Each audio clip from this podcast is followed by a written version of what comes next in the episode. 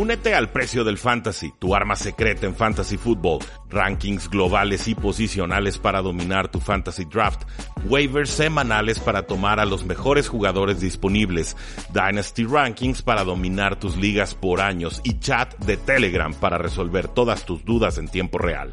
Visita stam.store diagonal precio NFL o da clic al link en este episodio para suscribirte. Radiorama 1340. Frecuencia deportiva. Una emisora de Radiorama de Occidente. Radiorama, la cadena que une a México. Tres y fuera, donde la NFL no termina y nosotros tampoco. Rudy Jacinto y Oscar Huerta analizan todo lo que sucede dentro y fuera del terreno de juego. Previas, resúmenes, apuestas, fantasy fútbol y mucho más. Comenzamos.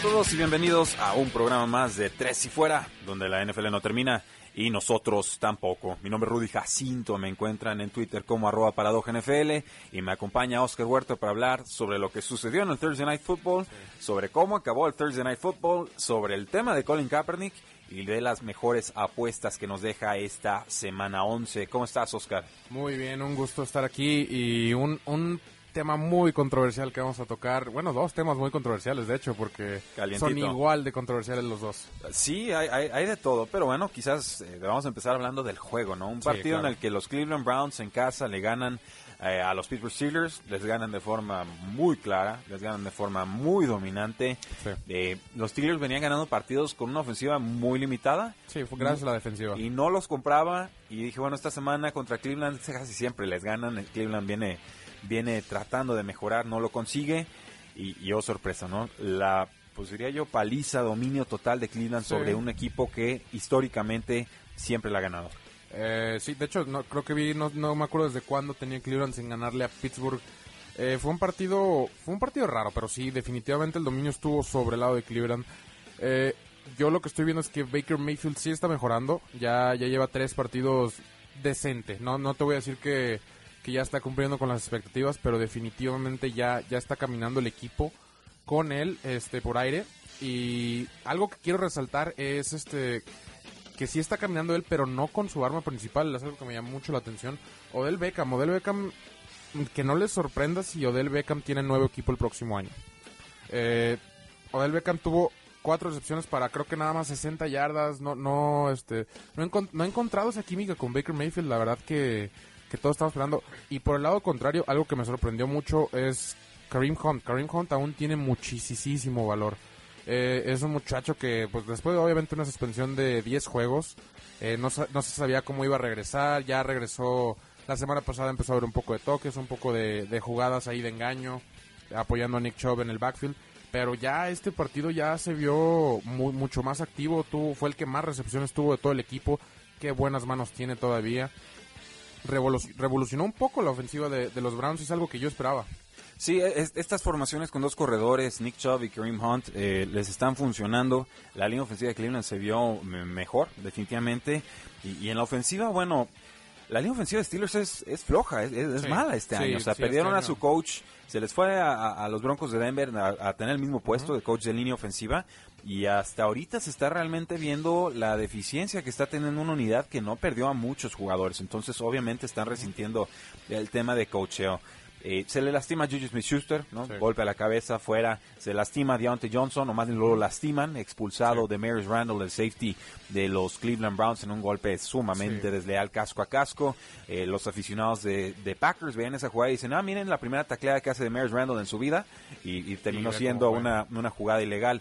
Eh, pero lo de Mason Rudolph, o sea, Mason Rudolph está procesando lento, está pasando mal, está inconsistente, está aguantando mucho la pelota.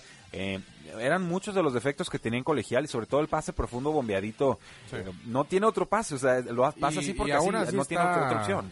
Y no Sí, es un buen pase, o sea, es un pase que tarda en llegar. Eh, eh, Yo tenía esas dudas de él sobre colegial, pero de alguna manera dije, bueno, uno o dos años de desarrollo con su, con su receptor que tuvo en colegial en Oklahoma State, James Washington, debe haber señales de mejora.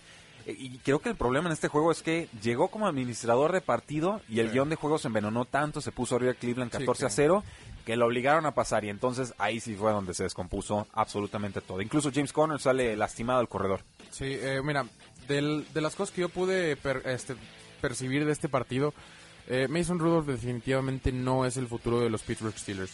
¿De acuerdo? Eh, Steelers, el único touchdown que anota, anota después de cuatro penalties de Browns. O sea, en realidad les regalaron creo que como 50 yardas en ese drive, que es muchísimo. Otra cosa, James Conner quizá tampoco es el futuro. Está siendo demasiado frágil este muchacho. No logra recuperarse al 100% de una. Cuando entra una, sale de otra, sale de otra, entra otra. Y así.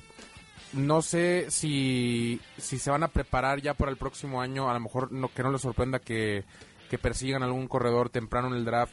Eh, o quizá empezar a darle ya permanentemente mitad y mitad de acarreos a Samuels y a Conner. Porque la realidad es que Samuels a mí me gusta. Ha A- a mí sido- no. A mí me gusta, eh, ha sido versa- versátil, ha sido, es un poco diferente el estilo de Conner. Versátil es una buena forma de decir que es bueno para nada. o bueno, para muchas cosas. Eh, eh, no es el caso de Jalen Samuels. A mí sí me gusta, por- pero también abro la posibilidad de que busquen un running back temprano. Temprano la el próximo año. Eh, saben, han sabido pegar running backs. La verdad, los Steelers son, son relativamente buenos. Pero así que si nos regresamos desde Le'Veon Bell, y la verdad, Conner no es malo. Simplemente es muy frágil y no aguanta una carga de, de 20 acarreos al partido. Sí, no, no ha tenido suerte con las lesiones. Digo, es un jugador enorme, pesa como 240 libras. Sí. A mí me gustó mucho su estilo de juego, pero entiendo el punto. Sí necesitan complementarlo porque la carga de trabajo sí lo- le ha costado bastante. Acaba este partido de forma muy controversial. El defensive end Miles Garrett en una jugada de pass rush para mí llega un segundo tarde al mariscal de campo, Sí. una inercia innecesaria, lo abraza, lo lleva al suelo. Eh, al- obviamente a Mason Rudolph no le gusta esto, estando bajo tantos eh, puntos en el partido, ya no había mucha necesidad de, de tumbarlo así. No había necesidad de hacer una jugada de pase Sí. tampoco, pero bueno, lo tumban. Mason Rudolph trata de zafarle el casco, Miles Garrett no le parece nada, lo, le separan compañeros de la línea ofensiva de Steelers, lo apartan y entonces Mason Rudolph se acerca nuevamente en cara a Miles Garrett y ahí es donde Miles Garrett agarra el casco de Mason Rudolph, se lo azota en la cabeza, por suerte para Rudolph Sí. no lo agarra del lado duro, ¿no? Lo agarra más como del lado de la barra. modos, sí. Eh, y, y bueno, y va, y va para suelo, ¿no? Un, un Sí. compañero, lo- David de Castro, lo, lo manda al suelo, el, luego el centro, Mark Pouncey, lo golpea, le mete una patada, se arma la campal, eh, Obunjobi, el, Sí. otro jugador defensivo de los Cleveland Browns, eh, bien valiente él, no se mete al peito con Pouncey y con, y con Miles Garrett, se va a pelearle Sí, al están, de campo sin están casco. ocupados con Miles Garrett, este llega y sí, yo también yo me quedé así, de, ¿qué está pasando? Qué pedazo de cobarde, pero está bien, no pasa nada. Sí. Suspensión indefinida para el defensive end Miles Garrett, suspensión de Tres para tres juegos y uno de para o- Ogunjobi. Ogunjobi, que la cual esa se me hace muy muy bajita. La verdad es el que más agarra defenseless, como le dirían, sin, sin poder defenderse a Mason Rudolph. Sí, lo empuja. Que ya estaba fuera de la- del Sí, asunto. exactamente. Ya estaba fuera del asunto y llega y lo tumba sin razón alguna. La, la realidad es que estaba Mike Pouncey pateando acá a Miles Garrett y no tenía ya nada que ver. Sí, sí. este, A- había batalla de pesos pesados y se fue contra el peso pluma, Sí, ¿no? sí. Y que mide 6'5 y 200 libras el muchacho, pero modos, no, es un Este, Miles Garrett. Sí, a mí lo- la situación, obviamente, el- cómo reacciona Miles Garrett es simplemente inexplicable. No, no puedes reaccionar así por más que te haya dicho hecho lo que quieras. Eh, no sé si le dijo algo mientras estaba intentando, intentando quitarle el casco en el piso para que reaccionara todavía más así, bailo en cara, pero simplemente no, eres un profesional, eres un profesional y eres de los líderes de tu equipo ya, eh, eres de los mejores jugadores de tu equipo, no puedes reaccionar así y, y te, te cuesta te cuesta a ti, te, le cuesta a tu equipo y le va a costar bastante.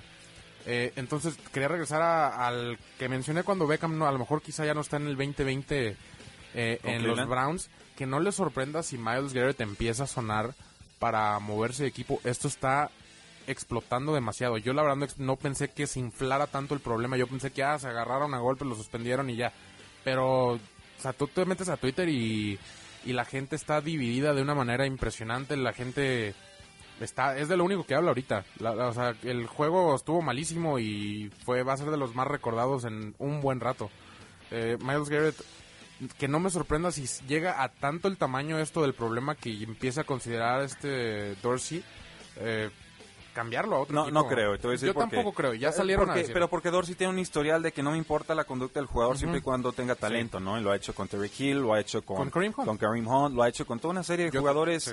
Eh, y, y bueno, es una filosofía, pero estamos viendo las consecuencias, ¿no? En Cleveland, cuando no hay una cultura fuerte, cuando no hay un liderazgo muy claro, cuando se está tratando de construir algo desde abajo, hay muchas personalidades y no hay no hay equipo. Sí. Eh, yo yo creo que Miles Garrett se queda en Cleveland. Eh, yo creo que lo resuelven bien. Me sorprende decirlo, pero creo que castiga bien la NFL a todos los jugadores. Mason Rolls se llevó una multa y se queda corta, pero bueno, también se llevó la peor parte del guamazo, entonces en- entiendo sí. esa parte.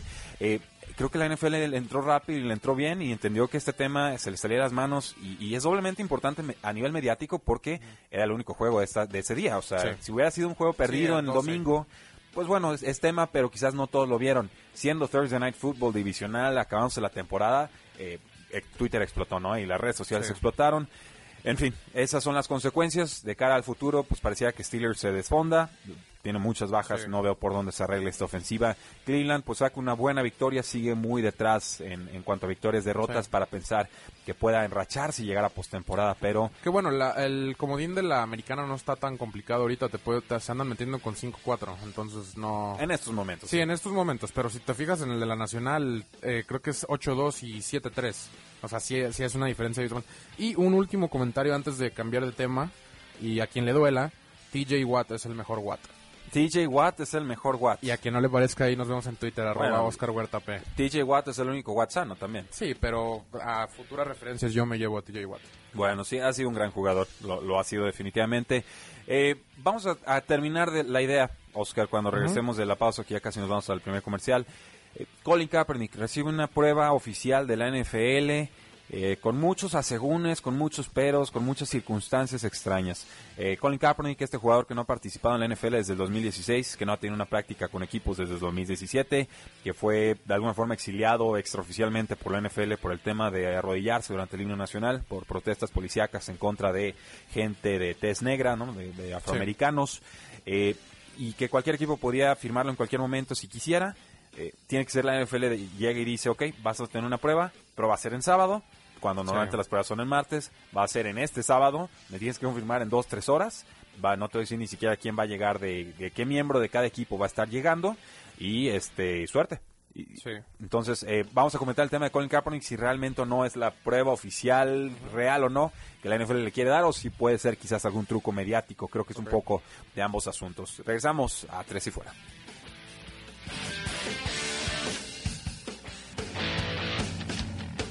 Quedan temas en la mesa. Ya regresa Tres y Fuera.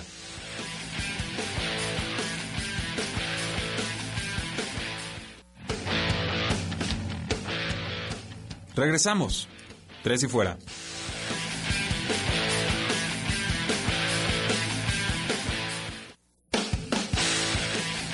Regresamos a Tres y Fuera, este es el segundo cuarto, podría decirse, del programa. Nos fuimos hablando de Colin Kaepernick y de cómo el día de hoy va a tener una práctica con más de 20 equipos. 25 confirmados hasta el momento. Ya 25. Hasta el momento. 25 de 32. Hay que ver si es en serio o no, pero se puede se puede leer de muchas maneras esto, Oscar. Yo en un principio dije, ok, le están poniendo tantas condiciones al mariscal de campo que en realidad no quieren que regrese el mariscal de campo. Eh, luego reflexioné un poco más y dije, ok, vamos dándole el beneficio de la duda a la NFL.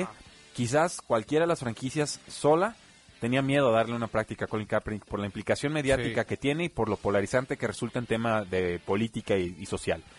Sí, ¿Qué opinas? mi- sí, mira, se me hace muy, muy curioso porque creo que originalmente la NFL dijo, ¿sabes qué? Denle un sábado, denle dos horas, eh, que ya se le quite el- la, la espinita, exactamente. En Georgia donde hay como Ajá, juego colegial en, en ajá, cada exactamente. Eh, entonces, por ese lado la NFL dijo, sí, no pasa nada. Luego ya estamos en 25 equipos y nos, a lo mejor nos estamos dando cuenta que el- exactamente lo que decías, lo que los equipos no querían era ser el primero o ser el, el equipo que le dio ese esa prueba solo a Kaepernick. Cuando la NFL ya te avala, ¿sabes qué? Sí se va a hacer, este, ahí va a estar en Atlanta, vayan si quieren, es en sábado, sé que tienen juegos, si no van no importa. Eh, eso es muy importante por parte del NFL, pero creo que puede resultar al revés ahora. Si Colin Kaepernick lanza bien hoy, si le va bien en las entrevistas, porque estoy seguro que va a haber muchas preguntas un poco incómodas allí, ¿Tiene que? eh, que no te sorprenda que en menos de dos o tres semanas ya esté iniciando quizá en Chicago, en Cincinnati, y, o sea, hay varios equipos que hasta, o ciertos equipos que no tienen un suplente muy, muy confiable, podrían estar en el mercado de Colin Kaepernick. Eh, para que Chicago lo tome, primero tendrían que aceptar que se equivocaron de mariscal de campo y eso no lo veo.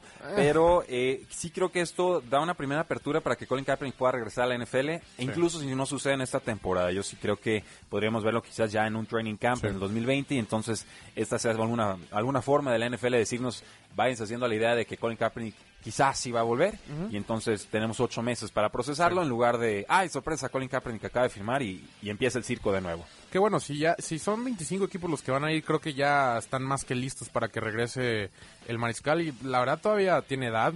Sabemos que tiene calidad porque lo hemos visto, lo vimos jugar en un Super Bowl y jugó muy muy bien, la verdad fue un gran partido y tuvo una gran temporada ese año. Sí, pues ahí lo tienen, damas y caballeros. Colin Kaepernick con una probablemente última oportunidad de regresar a la NFL. Yo creo que tiene nivel, por lo menos para ser suplente, dado lo que hemos visto en esta campaña, y probablemente para ser titular en un par de equipos. Eso Sí. tendremos que verlo porque dejar de jugar tres temporadas, eh, no por decisión propia, es muy eh, Sí, complicado. Son pocas las historias, quizá de las pocas que recuerdo a lo mejor es Michael Vick. Sí, y él estaba en, en la cárcel. Ajá. Oscar, eh, nos dice Francisco Robles, eh, muy buen programa, muchas gracias. Podrían dar dos equipos para ganar. Quiero un parlay de dos. Eh, sí, claro que sí. Eh, vamos a empezar con Oakland menos 11 y lo tengo yo. Recibe a Cincinnati. Yo sé que son 11 puntos, pero Cincinnati simplemente le puedes dar 20 y creo que no cubre la línea. Eh, otra opción que me gusta mucho es Kansas. Kansas visita a Chargers, que pues todos sabemos que visitar a Chargers no es visitar a nadie. Bueno, y aparte visita en Ciudad de México, entonces campo Aparte, neutro. exactamente. Eh, esperen bombazos de 80 yardas de Patrick Mahomes porque ya lleva rato diciendo que quiere intentarlo.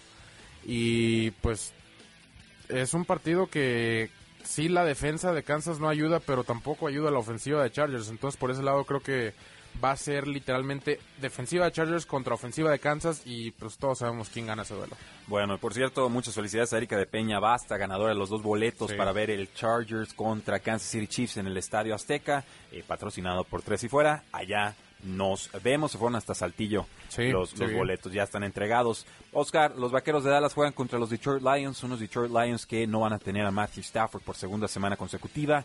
Jeff Driscoll contra los Osos de Chicago tuvo una buena primera serie ofensiva, Sí. una buena última serie ofensiva y mucha nada eh, en medio. Eh, es favorito Dallas por 7 puntos y medio, la línea combinada está en 46 y medio, el over-under. Eh, yo tomo a Dallas, lo tomaba incluso sin- con Stafford Sí. y sin Stafford creo que hasta se puede quedar corta la línea. Eh, sí, de hecho es, es otro partido que me gusta para las apuestas y si les agrada, métanlo. Eh, Jeff Driscoll, como dices, jugó bien, pero pues no, no puedes esperar gran cosa de él. Eh, yo me estaré fijando en este partido para ver cómo Ezekiel Elliott este, intenta retomar el ritmo, porque la verdad es que los últimos juegos no ha dado mucho de qué hablar. Ha sido Dak Prescott el que ha, ha manejado el show. Eh, a- con la ayuda de Amari Cooper y otros, otros receptores, la defensa tampoco ha estado muy bien. Es algo que quiero, quiero fijarme a ver si, si rebotan porque pues no, no ha sido lo que esperábamos de esa defensa. Es- eh, Detroit ha sido un equipo que ha competido noblemente contra casi todas las franquicias Sí. en esta temporada, pero no cierra los resultados o cuando tiene grandes ventajas se deja alcanzar. Y Se, ha se igualado a su rival incluso cuando el rival es peor que ellos. Sí, eso es, es muy Steelers la, la expresión. Exacto. Cuando, cuando el rival es duro sube y cuando el rival es malo pues, se rebaja. Entonces vamos a tomar los dos a los vaqueros de Dallas, los vamos a tomar con los siete puntos y medio Sí, que nos están dando. El over-under te gusta. Eh, ¿Hay yo alguna lo tengo en preferencia? 47. Yo, yo iría por las bajas porque no creo que haya muchos puntos por parte de Detroit. Ahí lo tienen, damas y caballeros. O este juego está, pero salvaje de pronosticar. Los Washington Redskins reciben a los New York Uf. Jets. Eh, cuando se cruzan dos equipos así de malos, ¿cómo empiezas a tomarle la, la medida? No hay forma. Sí, no, no sabes si esperar muchos, muchos puntos por las malas. De, bueno, en este caso no son tan malas defensas o muy, muy poquitos puntos porque pues las ofensivas no están operando. Eh, yo, yo esperaría un juego a favor de Washington. Ya tuvo, descansó la semana pasada, si no me equivoco. Ya Dwayne Haskins ya tuvo repeticiones dos semanas seguidas con el primer equipo. Ya estuvo practicando con, con Terry McLaurin, que era su receptor en colegial. Regresa Darius Guys, eh, un, un plan ofensivo que ha dependido de la corrida, ha dependido de Adrian Peterson, el cual ha jugado muy bien. Entonces creo que el agregarle a Darius Guys va, va a refrescarlo y le va a dar un poco más. Yo esperaría que Washington gane este juego y pues meta más a Miami a ese top 3. Sí, yo voy a tomar también a los Washington Redskins, son favoritos. Bueno, habrían favoritos por un punto, ahora Sí. lo son por dos y medio. Eh, el combinado estaba en 37 y medio, está en 38 y medio. Ahora Sí, es, es- eso es- te dice todo. Es nada y no y no es no es precisamente por la gran defensa que despliegan ambas ofensivas, ambas exacto. ofensivas o ambas escuadras, perdón. Eh, si ganan Jets será por Sam Darnold, será porque por tiene mucho brazo. Eh, Le'Veon Bell tiene muchos problemas ahorita por lesión, pero también porque la línea interior línea de los Jets está, también. está muy mal. O sea, perdió a sus dos guardias, el centro está, está herido. Eh, no hay por dónde en realidad. Yo No. creo que a Washington, con todo y el coreback novato que tienen, le va a alcanzar con Adrian Peterson y el regreso de Darius Guys en un- una dupla 1-2 y poquito más, porque Sí. estos Redskins desde que cambiaron de head coach, incluso antes, no anotan muchos puntos. Entonces lo vamos los dos con los Washington Redskins, pero en general eviten este partido para efectos de apuestas. Los Tampa Bay Buccaneers reciben unos Santos de Nueva Orleans que están heridos después de perder de forma tan fea contra los Atlanta Falcons y aquí peligra la- el liderato de la NFC para los Santos de Nueva Orleans. Si quieren semana de descanso, tienen que ganarle a Tampa Bay. Sí, eh, suspiro porque me, me costó ahí el survival, pero A ti y a mí. hablaremos de eso un poco más adelante porque fue algo muy curioso lo que pasó la semana pasada. Eh, y espero que rebote la ofensiva de, de Santos porque la defensiva creo que ha jugado de todos modos decente. La semana pasada obviamente nada funcionó después del bye. Hay equipos que no, no funcionan después del bye. Y Tampa Bay ha ido mejorando, le ganó un equipo de Arizona en un buen partido. Eh, Jameis Winston tuvo un partido muy decente, estuvo ya hasta corriendo el balón Jameis Winston, el cual se vio muy bien, pero no no esperaría ninguna otra sorpresa como la de, la de la semana pasada con Nueva Orleans. La verdad, creo que puede resucitar a Alvin Camara porque sí lo necesitan y sí les urge y creo que este partido lo saca Nueva Orleans tranquilamente. Eh, sí, yo creo que Santos se recupera. Creo que llegó muy confiado esa, de esa semana de descanso. Empezaron corriendo con la Tavius Murray cuando ya estaba sano Alvin Camara. Se le puso envenenado el juego muy rápido. Y más allá de Michael Thomas, en realidad no ¿Qué es pudo lo que puede generar pasar ofensiva. con Atlanta? Eso pasa a veces Sí. cuando juegas contra una ofensiva tan explosiva. Se te puede salir de control, aunque sea un equipo que se considera malo.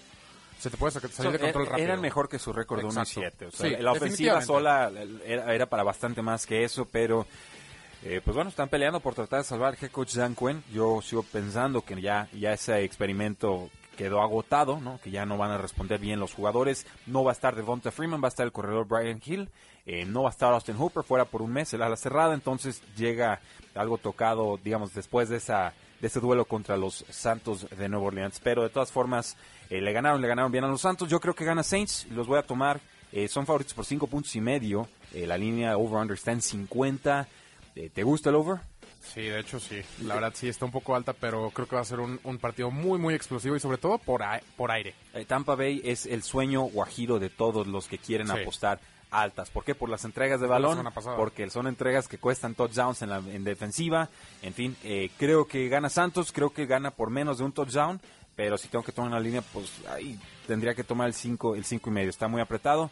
Yo tomo los puntos por el solo hecho de estar en casa. Me, me he dado cuenta Con Tampa. Que, que este tipo de partidos, sobre todo de, de puntos, de muchos puntos, agarra los puntos y si te los dan en casa, pues con mayor razón. Es una buena filosofía, porque pensar que la, la línea va a quedar entre 5 y medio y 7...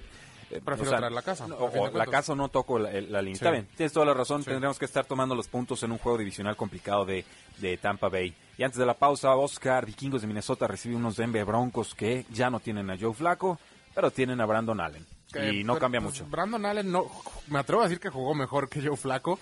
Eh, 12 de 20 para dos, dos touchdowns, sí, 200 yardas, no está tan mal. Eh, obviamente no le dieron tanto el balón porque pues, no le vas a dar el balón a tu coreback que no sabe qué está pasando. Y espero lo mismo esta semana. Esperen que, el, que Freeman y Lindsay corran bastante el balón.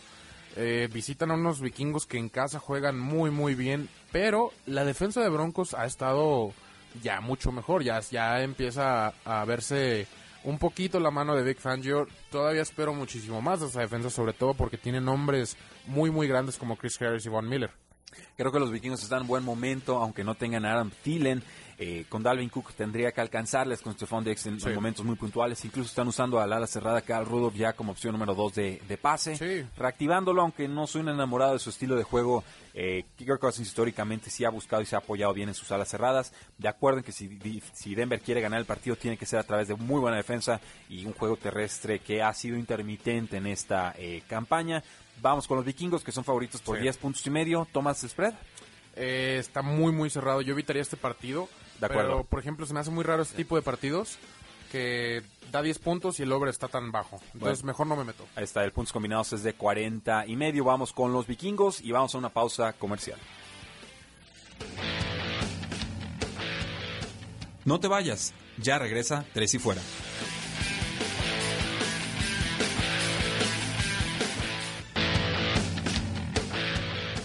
Es hora de más, Tres y Fuera.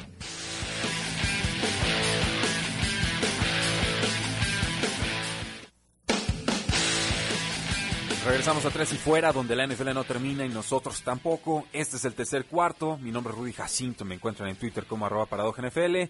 Me acompaña Oscar Huerta y ya lo encuentran en Twitter como... Oscar Huerta P. Así es, Oscar Huerta P, nuestro especialista en apuestas y en Y, fantasy. y peleador en Twitter, Y cuando sí, gusten. Es, es buenísimo para entrarle a los temas. Lo hace con mucho respeto, pero eh, sí tiene opiniones muy marcadas y bien fundamentadas, me atrevo a agregar. Eh, el juego de la semana. Houston Texans, Sí. Baltimore Ravens. Yo sé que muchos se van a ir con el Águilas de Filadelfia Patriotas. No, Para mí este es el juego de la semana. La reedición de la pelea colegial del Heisman. Lamar Jackson de Louisville contra Deshaun Watson de Clemson. Lo ganó Lamar Jackson el Heisman, pero nos demostró Deshaun Watson en esa final contra Alabama Sí. que era otro boleto y que era el especialista en las remontadas. Y ahora se vuelven a encontrar en la NFL, Oscar. Y, y, y son Y estilos de juego sí. tan distintos a pesar de que los dos mariscales de campo son corredores. Y adelanto, voy a tomar a los Baltimore Ravens, son locales, la defensa me da un poco más de lo que está ofreciendo Houston en estos momentos. Pero si hay alguien que le puede sacar un juego a domicilio a Sí. los Ravens, es de Sean Watson. Sí, yo también tomo los Baltimore Ravens, pero como dijiste, no, no tan seguro de mí mismo. O sea, si es un partido que, que me hace dudar, creo que le va a dar más batalla que los Patriotas. Da- definitivamente el estilo de juego es mucho más explosivo y es mucho más fácil que mantengan el ritmo, sobre todo de Lamar Jackson, que anda, anda desatado. La verdad, así que no, no es el primer lugar de MVP porque Russell Wilson existe. Sí, eh, ahora con los Houston Texans parece que regresa Will Fuller. Sí. Parece, la amenaza profunda le abre oportunidades, espacio, separación al resto de sus compañeros de ofensiva y creo que eso afectaría a Kenny Stills, pero en general estaría ayudando a DeAndre Hopkins. Con los Baltimore Ravens eh, ya vieron la fórmula y es muy distinta y es muy difícil defenderla. No hay forma de emular la forma en la que Lamar Jackson ataca las defensivas de la NFL en las prácticas. Es mucho juego terrestre, innovador. ¿Sí, sí sabías que pusieron a Andy Dalton a, emular a Lamar Jackson en los entrenamientos? ¿A, a Andy Dalton? A- no, a, a Robert Griffin.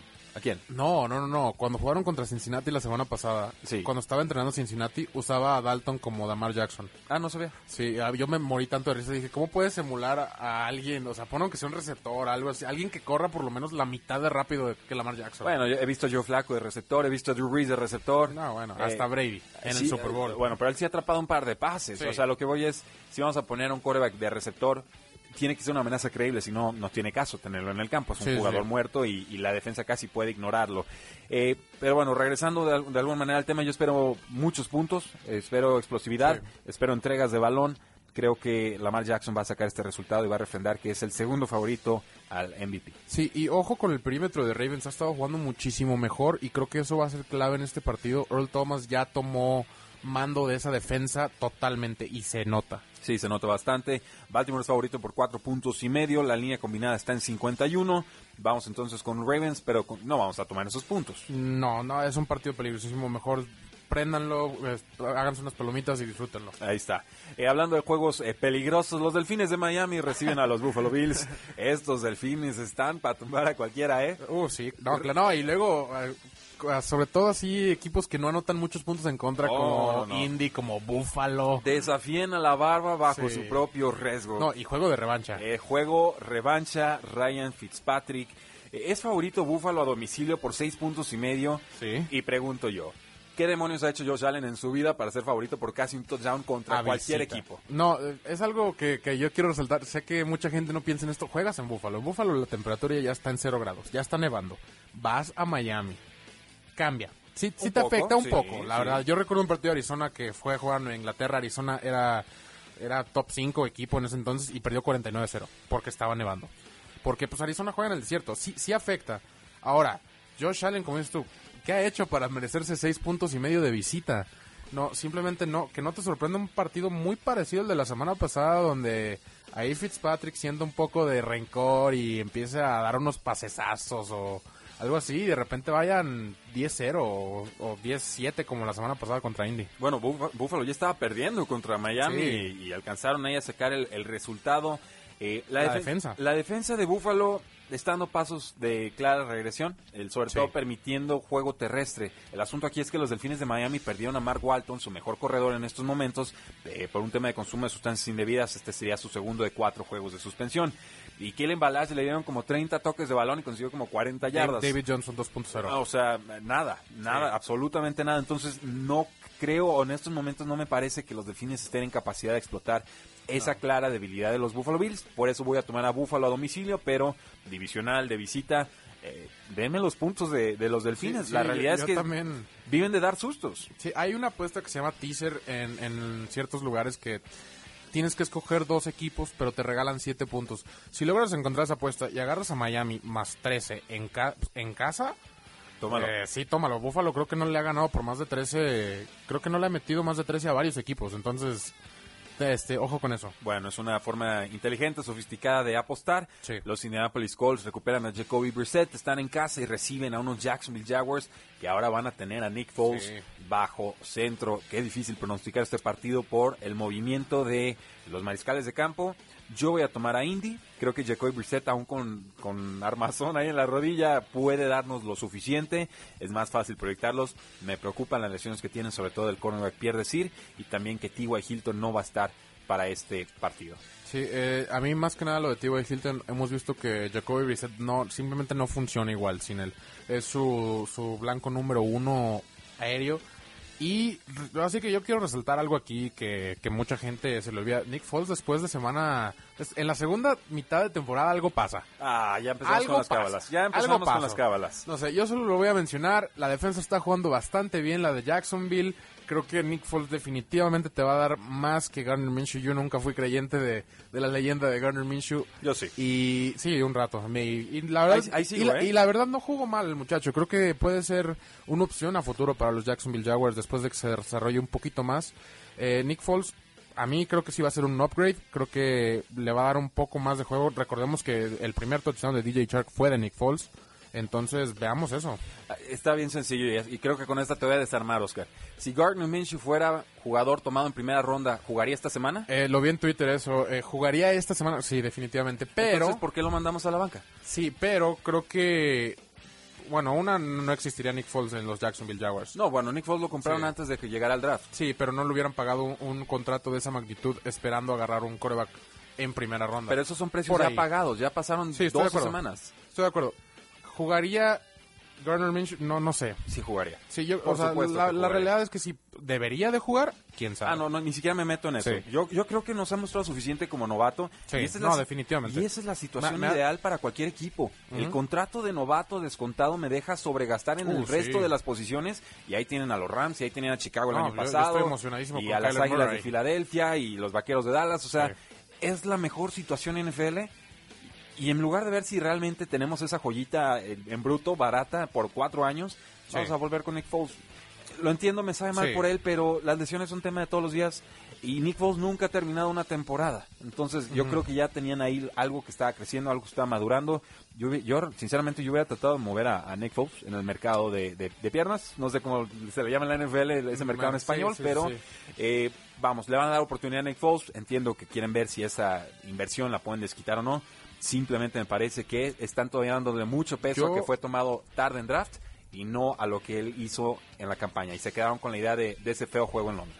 Ahora que lo mencionas y me puse a pensar, eh, no, no, no descarten tampoco que puedan, que quieran meter a Nick Foles para que se luzca, para que eh, demuestre Sí. lo que tiene y que intenten moverlo el- en marzo, en abril, antes del draft, porque ah, todos necesitan un coreback. Y definitivamente Nick Foles es un coreback que sí te puede dar este juego todavía y sí te puede resolver ciertos partidos. Y tiene un valor, tiene un valor y un coreback en esta liga tiene un valor muy, muy grande. Definitivamente, Panteras de Carolina reciben a unos Atlanta Falcons que tendrán que confirmar o desmentir si lo que sucedió la semana pasada es de veras o es un mero espejismo. Es favorito Carolina por 4, la línea combinada está en 49 y medio. Me preocupa la línea defensiva de Carolina, por momentos aceptable, pero ha estado sufriendo mucho contra la corrida. Decíamos, Devonta Freeman fuera, Brian Hill entra. Para mí en estos momentos Brian Hill es mejor jugador que Freeman. Es un jugador competente, así, sin más, te aguanta el volumen de, de trabajo. eh, está, y están lastimados los, los Falcons, sobre todo su ala cerrada Austin Hooper. Eh, Matt Ryan también viene acarreando una lesión de tobillo. Creo que esa es una mala receta contra un buen pass rush de Carolina. Eh, Bueno, lo que había sido en la Sí, campaña sí, un buen pass rush. Sí. Eh, Christian McCaffrey va a ser como 700 yardas, qué miedo. Eh, la defensa de Atlanta... Si, si, si vas en contra de Christian McCaffrey en Fantasy, de una vez saca a todos tus jugadores, vete a dormir y métete el próximo miércoles. Porque no vas a ganar. Así de fácil. Carolina debe de ganar este partido tranquilamente. Simplemente las debilidades de Atlanta son demasiado grandes y las va a explotar a su máximo Carolina. Y la línea se me hace bajita. Yo, yo agarraría Carolina hasta en apuesta. Eh, acepto la, la apuesta, yo no diría tranquilamente porque también el cornerback Bradbury está, está tocado, Sí. lleva rato fuera y Julio Jones sin un buen marcaje es mucho Julio Jones. Sí, pero como han dado los Falcons últimamente, no sabe si viene o no viene Julio Jones. O sea, Bueno. ha tenido partidos malos. Ahí está, pues vamos a una última pausa y regresamos a, a Tres y Fuera. Pausa y volvemos a Tres y Fuera.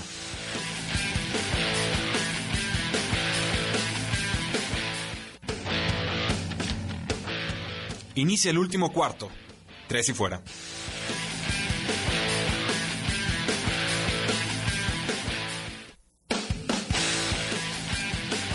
Así es, este es el cuarto, cuarto, el último, el cuarto, el cuarto de los campeones, Sí. Oscar. Y nos quedan todavía algunos juegos El de la semana Russell 11. El Russell Wilson de los cuartos, así es, el Tom Brady de los cuartos, el Atlanta Falcons del... Ah, no, ¿verdad? No, Ese no, no, ese ese es- no. es El- al revés. El Cruz Azul de los... No, tampoco. Bueno, está bien. Quedémonos con el fútbol americano y mandamos un saludo a Rogelio Ramírez, que saluda a toda la cabina, a Ángel Márquez, eh, que él sí está a bordo de la Minshumania, ¿no? Él, él cree todavía en el muchacho bigotudo. Eh, No, Jonathan- y, no, y no es que no crea, quiero aclararlo en- al aire. Yo creo que sí puede ser el futuro. Creo que sí necesita un proceso adecuado, como muchos lo han llevado. Bueno, eh, Jonathan Gaviria, gracias por el programa. Un saludo desde Medellín, Colombia. Un abrazo hasta Colombia, ¿cómo no? Nos dice Ángel Márquez, money, money, no hay más. Foles es más caro que Minshew y por eso Ah, se sí. tendría que, que mover. Nos dice Rodimán, eh, ¿qué sucedió con la apuesta de tacos? Apostamos tacos la semana pasada, Sí, Oscar. o- o- sí, hab- déjame hablar rápido de eso. Eh, ni, ni siquiera ves colegial. te gano como, ver, te gano como ver, ocho apuestas. tiempo, No, tiempo. yo primero. no, yo vivo, primero. no vivo el colegial, Sí. pero sí estoy al pendiente. Sí, no, yo sé que sí, no, yo sé que sí. Pero se me hace curioso que te gano como 8 de NFL, el primero que apostamos de colegial, el, Mm. No, pr- no, no. el primero que apostamos en general, de hecho, y lo pierdo. ¿Viste, Pero viste no te la, acostumbres. la- ¿Viste la película del abogado del diablo? Sí, claro. La presión.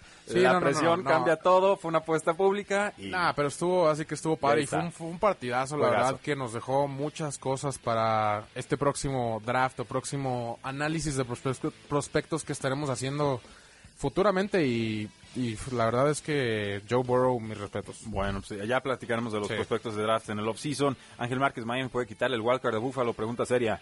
No. No. Ok, muy bien. Siguiente. Eh, por favor, comentarios del mejor equipo en los 100 años de la NFL, mis Miami Dolphins del 1972.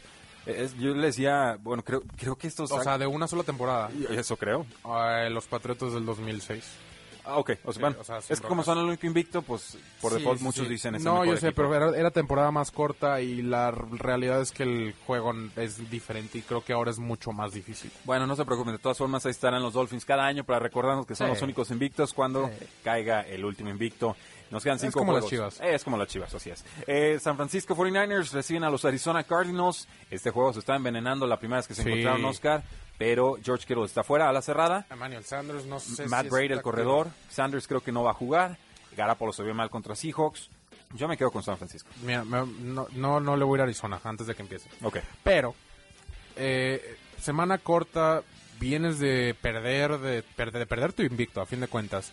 Y hemos visto que los corebacks móviles se le ha complicado al equipo de San Francisco. ¿Por qué? No, no estoy muy seguro.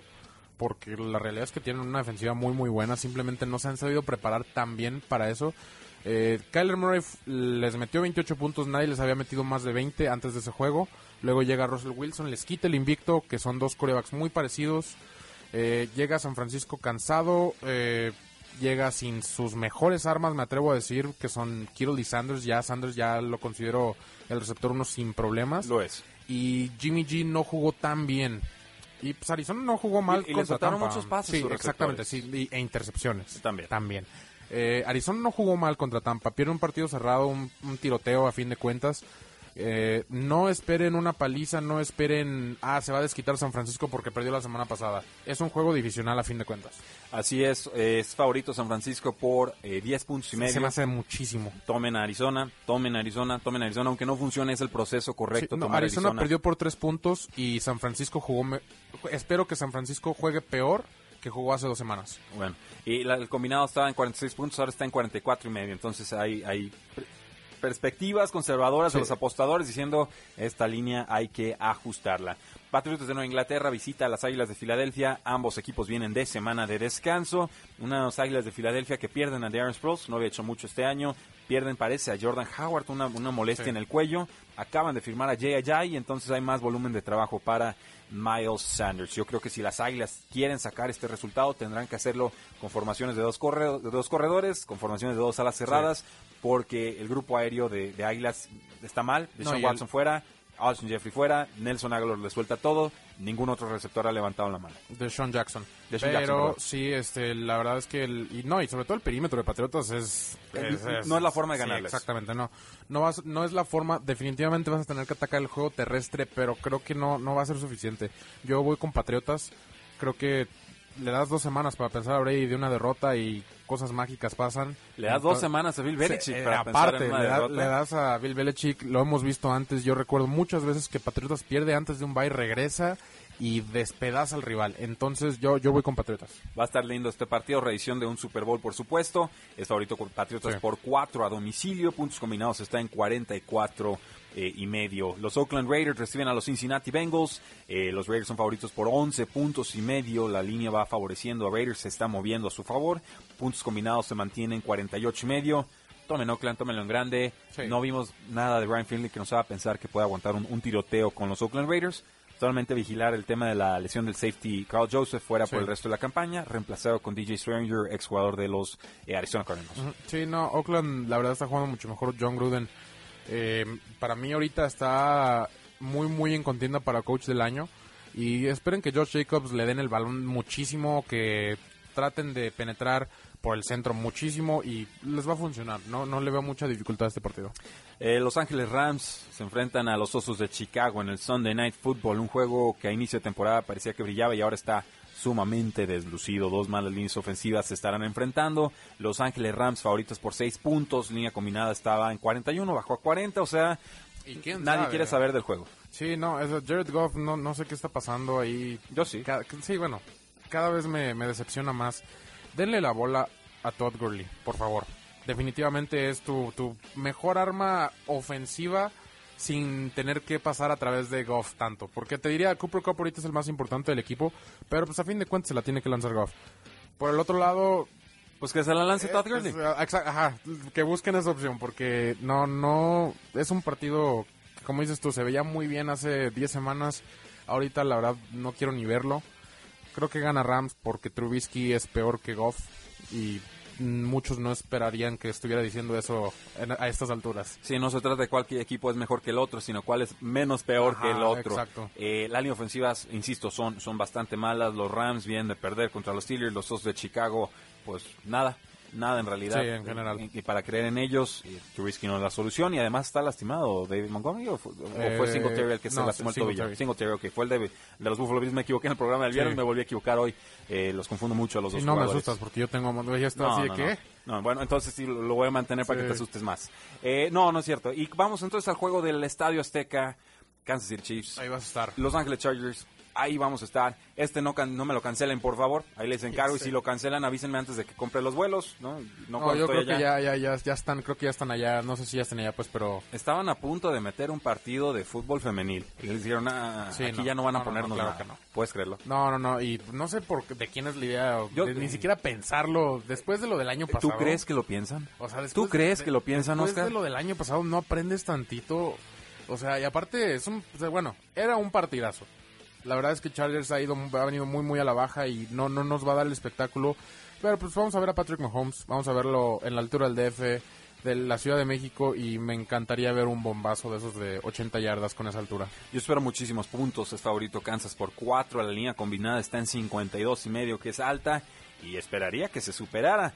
El tema aquí es, bueno, ¿quién va a ser el corredor titular de los Kansas City Chiefs? Estuvo inactivo por decisión de coach LeSean McCoy y Damien Williams fue a quien le dieron más oportunidades, pero tuvo un fumble clave, entonces creo que regresamos Sí. al tema de comité. Sí, eh, así que parece que cuando se está inclinando hacia un corredor, algo pasa y regresan al comité. Sí, lo que pasa Eh, es que yo, sueltan yo la pelota. yo sí espero que sea Damien Williams un poquito más que los demás, pero yo espero mucho juego aéreo. Ok. Eh, ¿Esperarías buen juego de Philip Rivers?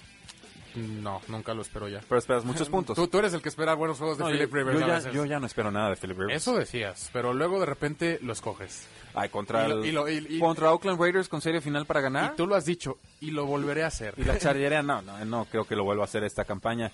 La realidad es que no, no está funcionándole mucho. Te lo, los te lo voy a recordar cuando lo hagas, porque yo estoy seguro que lo vas a volver a hacer. Ah, pues apuéstame tacos y vas a ver cómo, Sí. cómo te va. Hasta ganan los Chargers. A, a ver si es cierto. Eh, no, el, el juego terrestre de los Chargers va a ser muy importante también. Sí, muchos puntos, Sí. muy aéreo y lo que sea. Melvin No, Gordon y ya Austin Melvin Gordon Eckler. ya. Está, ya, está, ya está funcionando mejor. Se lo, se lo concedo.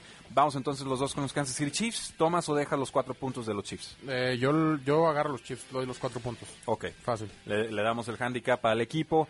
Y, y así es como cerramos entonces en toda la, la semana 11, Oscar. Buen trabajo. Hay equipos que descansan, por supuesto, como en la mayoría de las semanas en estos momentos. Los equipos que estarían descansando son los Packers, los Gigantes, los Seahawks y los Tennessee Titans. Nos pregunta Arturo Alonso, sé que es temprano, pero pueden pronosticar qué equipos se quedan y cuáles llegan a la cúspide de eh, postemporada. Ok. Eh, está difícil. En dos minutos. Sí, eh, te voy a dar rápido lo que yo pienso. Eh, líderes divisionales, Patriotas, Baltimore, Houston y Kansas. Eso es como están ahorita, eso no cambia. De acuerdo. Eh, por el lado del comodín de la americana, yo creo que Buffalo se sale y se puede andar metiendo por ahí Tennessee, Cleveland. No, Puede no alcanza- alcanzar a meterse o Colts, de- dependiendo de si vuelven a agarrar ritmo. Por el otro lado, eh, los bueno, cabe mencionar que se quedan fuera este, los Bills. Bueno, no, no, no queda mucho importante. Sí, no, es. más, más bien del otro lado es donde se quedan fuera varios importantes. Del otro lado, los líderes divisionales, los 49ers, creo que se quedan con ella. Sí, me atre- sí. Ok, cuidado, Sí, ¿eh? yo Están sé. los Seahawks mordiendo Yo y lo sé. tienen el desempate. Yo lo sé, pero todavía. Ok. Eh, Green Bay se queda, Nueva Orleans se queda y Dallas se queda. Dallas. Sí, Ok. lo voy a decir porque Filadelfia me ha decepcionado. Ah, ah, vienen mejorando Filadelfia y Dallas. A mí, de repente, el cocheo les cuesta juegos como el de los vikingos de la semana pasada. Y el comodín yo creo que se queda tal como está. Yo creo que Seattle y Minnesota se quedan con el comodín porque pues les lleva ya dos juegos a los demás. Y Rams se queda fuera, Filadelfia se queda fuera, Carolina se queda fuera, Chicago se queda fuera. Vaya. O sea, de la nacional sí son varios que se quedan fuera que se esperaría que tuvieran mejor temporada. Sí, a, mí la única duda o la gran duda que tendría sería Eagles y Dallas. No, no tengo Sí, un favorito es, ahí. es de los divididos. Solo uno va a llegar. Solo Sí. uno. El que gane la división llega Sí, postemporada porque no Es les va a alcanzar para comodín. Sí, es como la de Seattle, te aseguro que llegan dos. Bueno, pues ahí lo tienen. Oscar, muchísimas gracias. Un gusto estar aquí. Eh, ya saben, síganos en redes sociales, Facebook, Twitter, Instagram y YouTube ya con videos casi todos los días, Sí. porque la NFL no termina y nosotros tampoco. Tres y fuera. No olvides seguirnos en tresyfuera.com y en todas nuestras redes sociales, Facebook, Twitter, Instagram, YouTube, Apple Podcasts y Spotify, porque la NFL no termina y nosotros tampoco. Tres y fuera.